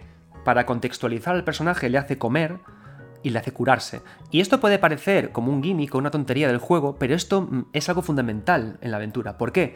Porque con este truco narrativo lo que consigo es hacer que Kojima, que, perdón, que Big Boss en este caso, se entienda como humano. ¿Por qué? Venimos de un Metal Gear 1 y de un Metal Gear 2 de MSX en el que eh, Big Boss es el malo. Y pasamos por un Metal Gear Solid 2 y un Metal Gear Solid 1 en el que Big Boss es una leyenda pero ahora necesitamos humanizarlo, necesitamos que sea humano, necesitamos una historia de personas, una historia de un aprendiz. ¿Cómo podemos humanizar a alguien? De la forma más básica, haciéndole cagar, comer, mear y ponerse enfermo y sentirse solo. Reduciendo al héroe a la persona, a lo que todos somos en realidad, sacos de mierda que comemos. Porque todos somos lo mismo, y eso tenemos que tenerlo muy claro. Nadie es especial. Yo no soy especial, tú no eres especial, y eso es maravilloso. Y así lo rebaja. Es decir, no es un gimmick. Kojima necesita que Big Boss sea individuo, sea persona, sea saco de mierda para que lo contextualicemos como tal. Y así lo hace real. ¿Y qué hace a la vez? Eleva a los bosses, los pone en un nivel mayor a ti. Y fijaos la inteligencia que hay al definir a The a The Boss o a The Sorrow, por ejemplo. Son personajes que tienen muchas conexiones con los personajes de Metal Gear Solid 2. En sí parecen actores, parecen gente caracterizada, ¿no? Como de Pain, es gente con un disfraz. Pero la construcción del escenario, el discurso que tienen, su pasado y sobre todo la tremenda sombra de The Boss, hacen que no sean gente con disfraz, hacen que sean demonios que cuando los derrotas se convierten en humanos. Una típica idea que se repite mucho en todo el inventario de Metal Gear y que poco a poco va evolucionando más. Demonios que son humanos. Gente a la que cuando le quitas la máscara se convierten en seres humanos. ¿Y esta idea de dónde sale? Si estudiamos a Kojima y a sus declaraciones, un día haremos un leyendo a Hideo Kojima. Cuando Hideo Kojima estaba con su padre, su padre le encantaba el cine de terror y le hacía ver mucho cine de terror de la Hammer. En ese cine de terror, eh, cuando Kojima se enfrentó por primera vez a él, únicamente veía monstruos y le asustaban, pero a medida que se hizo mayor empezó a ver que no eran tales monstruos, que eran actores con máscaras. Cuando empezó a ver que eran actores con máscaras dejó de tener miedo, porque comprendió que no era más que peña currando actores que querían expresar emociones. Esa idea la trasladó a sus enemigos finales, a la idea de diablos que al quitarse la máscara son personas. Y en Metal Gear Solid 3 esa idea está genial. Porque en Metal Gear Solid 2 sí que es cierto que hay más humor, más, más comicidad para hacer esa ruptura continua surreal del eh, argumento que al final se rompe y llegamos a esa idea de las máquinas que nos dan por culo todo el tiempo. Pero aquí no, aquí queremos buscar la humanidad. Y eso está expresado en, en primer lugar con Snake y su hambre, y en segundo lugar con este tipo de personajes. ¿no? Hay una cosa que a mí me gusta mucho, en esta, en esta suerte de, enemigos, que es el enfrentamiento con The Sorrow. The Sorrow es un enemigo al que te enfrentas caminando por un pantano y que recoge a cuántos enemigos has matado. Aquí volvemos a la idea que hablábamos antes, ¿no? Si equilibro al personaje, al personaje principal, a, a, Snake, a Big Boss en este caso, y a través de la alimentación y de sus necesidades fisiológicas lo convierto en más humano, tengo que hacer lo mismo con los enemigos. ¿Cómo puedo hacer eso con los enemigos? Además de muchas cosas, lo que hago es que acentúo su mortalidad. Por eso cuando caminamos por, el, por este río de Tesorro, y caminamos a través de él, nos encontramos los fantasmas de todos aquellos que hemos matado. De forma que si hemos matado a muchas personas, nos, eh, habrá, habrá, mucho dolor en ello, en, este camino, porque veremos las almas de todos los que hemos aniquilado, y eso nos fastidiará por dentro. ¿Vale? Y así lo conseguimos. Pero no solamente eso, sino que al final, para poder derrotar definitivamente a The Sorrow, tendremos que activar un objeto que nos genera muerte falsa. De nuevo volvemos al día del inventario, Solo que aquí, fijaos la diferencia con Metal Gear Solid 1, no se apela a la acción del jugador para contarnos que hay un inventario secreto que no lo es y construir y reconstruir esa idea del lenguaje de videojuego, sino que directamente tenemos que buscar un objeto que mate a nuestro personaje. ¿Por qué? Porque nuestro personaje también puede morir en su característica de humano. Y de Zorro por eso funciona tan bien este río, pese a ser un enemigo en el que no hay que luchar como tal. Adoro los enemigos finales, los jefes finales, que trabajan con el puzzle a este nivel en lugar de con la batalla, y funciona estupendamente. Hay otro personaje fabuloso en relación a la muerte, en relación a cómo trabajamos narrativamente para esta, este aterrizaje del héroe en individuo, ¿no? que al final es el tono final de Metal Gear Solid 3. Big Boss es un niño y es Dienz. Dienz es un anciano, Dienz es la muerte, Dienz es el morirse, Dienz es el final. ¿no? Y estamos todo el tiempo luchando contra un individuo que que en sí no está del todo vivo. Su vida depende de la luz, su vida depende del momento, su vida depende de algo que se va a acabar. Y aquí Hideo Kojima hace un ejercicio estupendo, de nuevo con el hardware. Si adelantamos el reloj de la consola de PlayStation 2, Dienz muere. Yo reconoceré que no sabía que esto ocurría y cuando jugué en PlayStation 2 apagué la consola desesperado por no encontrar el puñetero Dienz y cuando volví una semana después Dienz había muerto y dije, pues oye, ni tan mal, ¿no? Pero Kojima se adelanta, o sea, Kojima hace más cosas para acentuar que Dienz es un ser que va a morir. Podemos matar a Dienz antes de este enfrentamiento, y aquí nos encontraremos a francotiradores que no son él, no son el propio Dienz. Y eso hace de nuevo eso, acentuar la idea de que va a morir, como también podemos morir nosotros en el juego, ¿vale? Y esto le da mucho más peso al propio, al propio personaje, porque de nuevo estamos haciendo eso, aterrizamos al personaje en su humanidad. Y luego, por supuesto, de vos. De vos es la gran madre. De vos es la mentora, pero de vos también es la traición, ¿vale? Y es una idea esta eh, muy interesante, ¿no? La idea de por qué de vos como madre traiciona. De nuevo recurriendo a, los textos del propio Kojima, su padre era, eh, viajaba mucho por trabajo y no siempre estaba con él en casa. Y Kojima siempre sentía esa cierta traición de que su padre, esa persona a la que tanto alababa y quería, que le enseñó tanto de cine, no estaba siempre con él a su lado. Esa traición está en De Vos, porque De Vos abandona a, Big Boss sin que, sin, que, el propio personaje entienda por qué. Y, todo y toda la, persecución que hay de Big Boss hacia The Boss es una explicación de papá, ¿por qué me has abandonado? Solamente que he traducido el papá por mamá. Y al final, cuando todo, cuando todo acaba, cuando hay ese enfrentamiento, Big Boss no acaba de encontrar una respuesta como tal.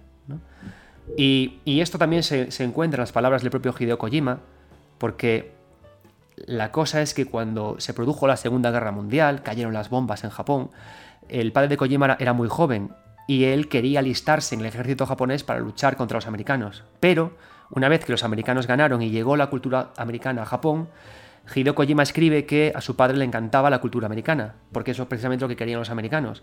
Le encantaba el cine americano y le encantaba, le encantaba todo lo que, lo que trajeron. Entonces, eh, Hideo decía que eh, su padre le transmitió una sensación extraña sobre América, porque por una parte había un sentimiento de querer acabar con ellos, pero a la vez había un sentimiento de adorar lo que traían.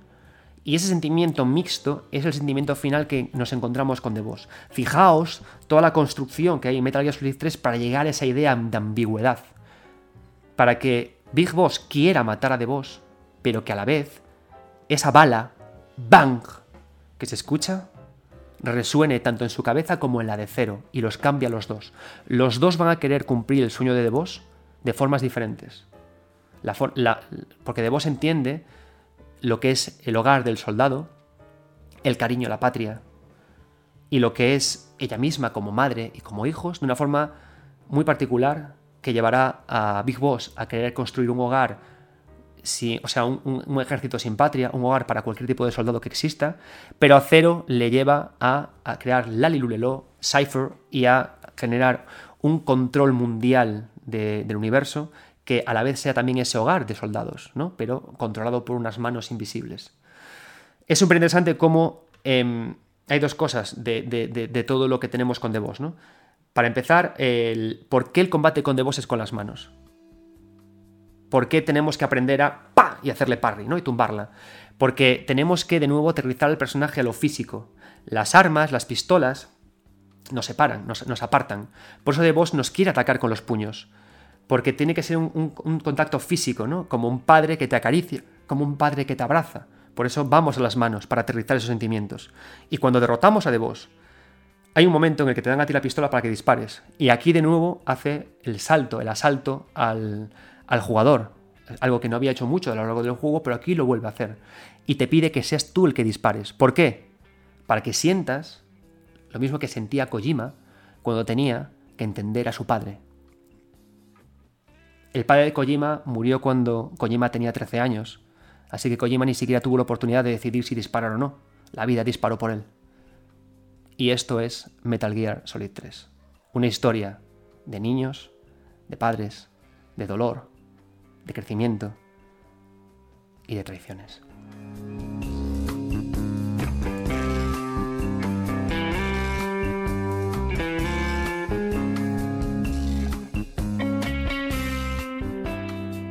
Continuamos con este programa que espero que os esté arrancando una gran suerte de emociones, porque debería.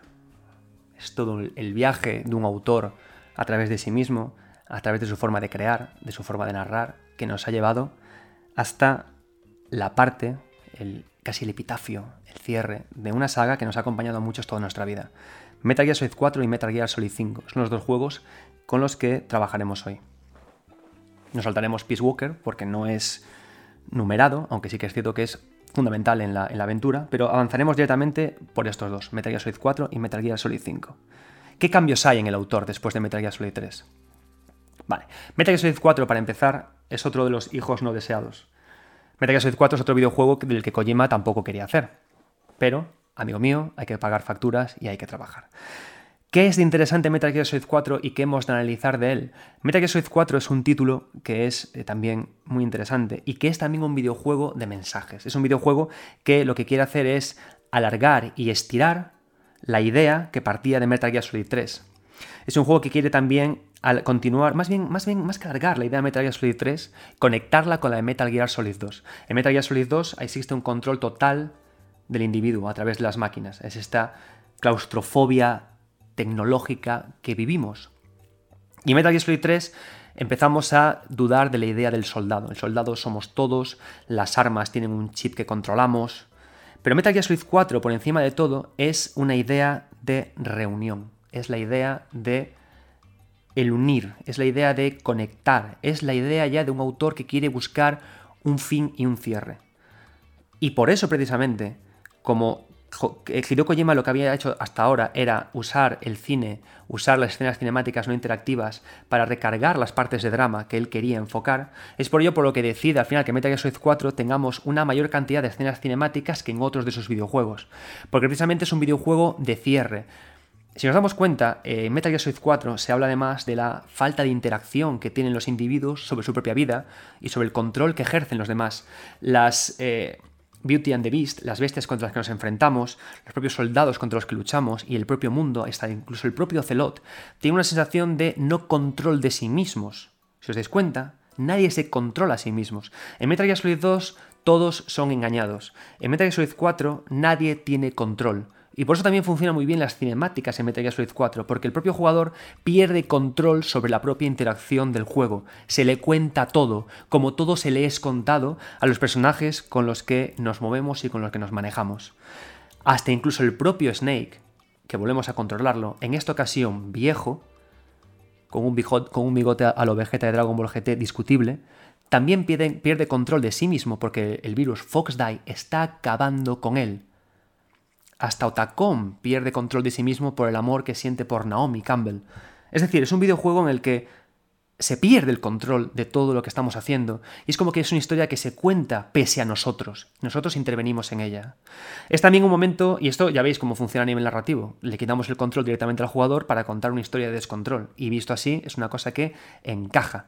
Y es un título además que aunque podamos echarle mucha mierda encima por, esta falta de, juego, de interacción plena, es quizás sin quizás, es el videojuego, si comparamos con Metal Gear Solid 5 o Death Stranding, en el que teniendo incluso una mayor, eh, una mayor visual, una mayor, un mayor control de la escena, una mayor eh, calidad de los polígonos, es un videojuego que, pese a ello, gestiona bastante bien lo que nos está mostrando. Sí que es cierto que hay partes un poco más churriguerescas, ¿no? como toda la parte en la que Otacon y Naomi, y Naomi Campbell se están echando ficha, porque creo que Kojima las escenas de amor regulinchi, pero es un videojuego que en general maneja muy bien todas estas historias, ¿no? La idea de la vejez, la idea de cómo el mundo tiene este descontrol.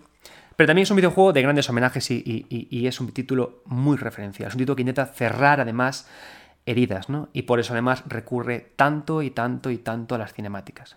Es un videojuego que también en lo jugable intenta ampararse en, nuevas herramientas para luego poder avanzar a Metal Gear Solid 5, pero indudablemente lo más destacado de este juego es la idea del absoluto descontrol. De, Metal Gear Solid 4, a mí siempre me gustará las escenas del final, en cómo está controlado el reencuentro que tiene al final eh, Snake con Big Boss y con Zero. En esto hay algo muy japonés y que a mí siempre me ha fascinado del anime y del manga y que de nuevo nos recuerda que, hay mucha conexión en el narrativo del videojuego japonés con el anime y el manga, que es la idea de los amigos que luego son enemigos y que la única forma al final de solucionar sus problemas es volver a ser amigos yo estoy seguro de que si eh, Kentaro Miura siguiera vivo y siguiera adelante con su Berserk, yo estoy seguro que Griffith y, y, Guts, de alguna forma, volverían a ser amigos. Estoy seguro de que al final eh, Guts sería capaz de acabar con Femto, con el demonio en el que Griffith se, convierte, y que de alguna forma volverían a ser amigos en una especie de relación de colega, hemos vivido cosas, pero nos queremos, como puede ocurrir también con Naruto y Sasuke, y con todos los otros personajes que existen en el inventario del anime, del, anime y del manga. Y lo mismo ocurre aquí con The Boss y con Zero. ¿Por qué? Porque tanto The Boss y Zero tienen una misma madre emocional, que es, eh, perdón, tanto Big Boss y Zero tienen a The Boss como esa misma madre que les inculca su manera de vivir, que los reúne eh, a ellos dos. Y por eso aparecen en, esta, en este ambiente como de, de quererse, de acompañarse, de seguir juntos y de reunirse para encontrarse con su hijo, con Snake. ¿Qué pasa igualmente? Que el juego siempre, o sea, siempre que hay, este tipo de narraciones, aunque los dos hermanen, aunque el, amigo y el enemigo se vuelvan a conectar y vuelvan a funcionar, es cierto que siempre se pone de relevancia que uno de los dos ha ganado. Por ejemplo, en Naruto se pone de relevancia que Naruto ha ganado porque se convierte en Hokage, mientras que Sasuke se convierte en alguien errante. En este caso, cuando acaba el juego, cuando acaba Metal Gear Solid, ¿cómo marcamos quién ha ganado? Porque Big Boss sigue vivo, mientras que Zero es un parásito por, bueno, es un parásito, es un, es un vegetal por motivos que conoceremos en Metal Gear Solid 5, ¿no? Entonces, de esta forma conseguimos equilibrar estos dos elementos. ¿Cómo finalizamos cosas en la narrativa japonesa muchas veces? De esta forma. Reencontramos a los, a los enemigos que un día fueron amigos y Snake hace de testigo de lo que está ocurriendo. Metal Gear Solid 4 es un juego interesante por esto, por cómo maneja las cinemáticas y por cómo trabaja con todos estos elementos. ¿De acuerdo? Y tras estos reencuentros, toca hablar del patito feo de la familia, del último juego del que hablaremos en este especial, de Metal Gear Solid 5.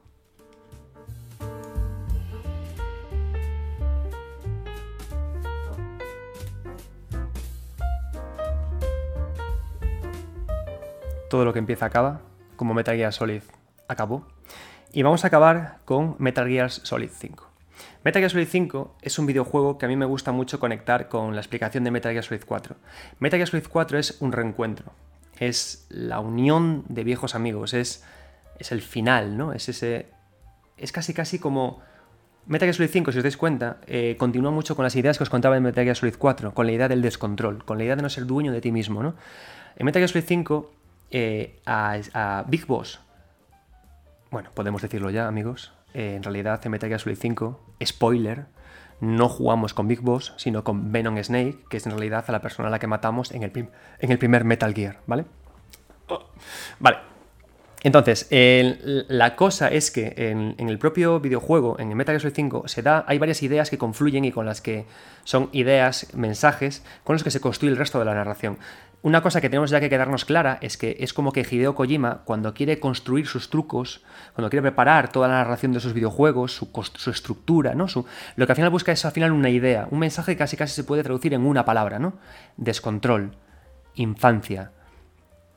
Indefensión, ¿no? Y con todo ello monta sus trucos, ¿no? Como si tuviera una idea central que es la que hace que toda la saga vaya construyéndose o que juego a juego vaya construyéndose.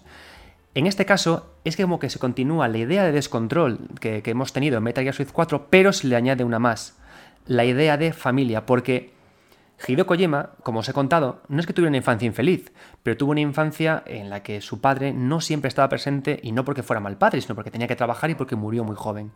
Sin embargo, eh, Hideo Kojima en esta época y ya con, la producción, con la participación y la creación de Portable Ops y con el trabajo que, tuvo también cuando estaba preparando eh, Peace Walker y luego creó Metal Gear Solid 5, él ya empezaba a darse cuenta de que, de que él, era, él como padre no solamente era padre de sus hijos, sino también era padre del estudio con el que estaba trabajando, de su, de su estudio de Kojima.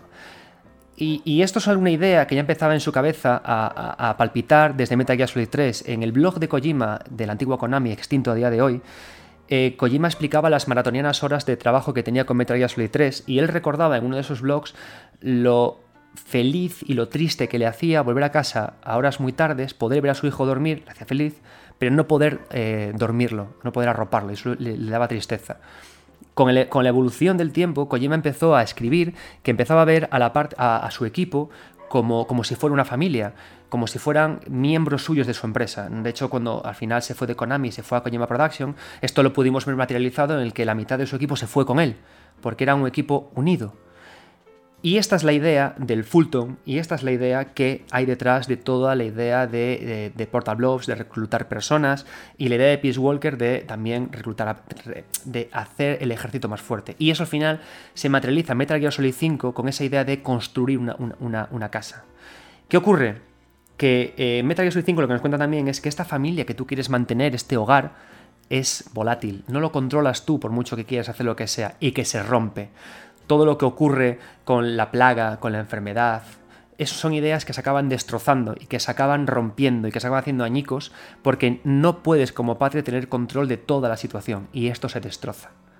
¿Vale? ¿Qué pasa? Que siempre con un poquito de esperanza hay un plan B, que es que Big Boss en realidad no eras tú y que se escapa a hacer lo que ocurre en el primer Metal Gear de MSX. Pero es esa idea de descontrol y de familia, ¿no? Cómo esas dos ideas confluyen entre sí, que también tiene mucha relación con su idea de lo que le ocurrió con Konami, ¿no?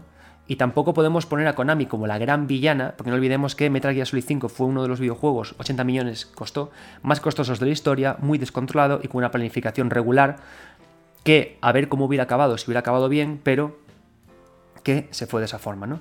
Muchos habréis pensado que cuando hablé de Metal Gear Solid 4 y también como estoy diciendo ahora Metal Gear Solid 5, pensaréis que estoy sobreanalizando, pero a mí me gusta analizar las obras como, como lo que son, como su producto, como la cosa final que nos llega a las manos, sin ponernos a pensar si algo estuvo hecho de casualidad o no, porque el mundo del arte y de, la, de, la, historia, de todo, te va a descubrir que las grandes casualidades que se han producido en el arte y en la creación artística eh, son al final cosas que alabamos a día de hoy, ¿no? Pasa como en la medicina, las vacunas y todo se descubrió casi casi por mucha casualidad. Y entonces, ¿qué ocurre? Que con Metal Gear Solid 5 funciona bien como juego estropeado, como juego roto, funciona bien eso a nivel de narración porque consigue darnos más esa idea de ese descontrol.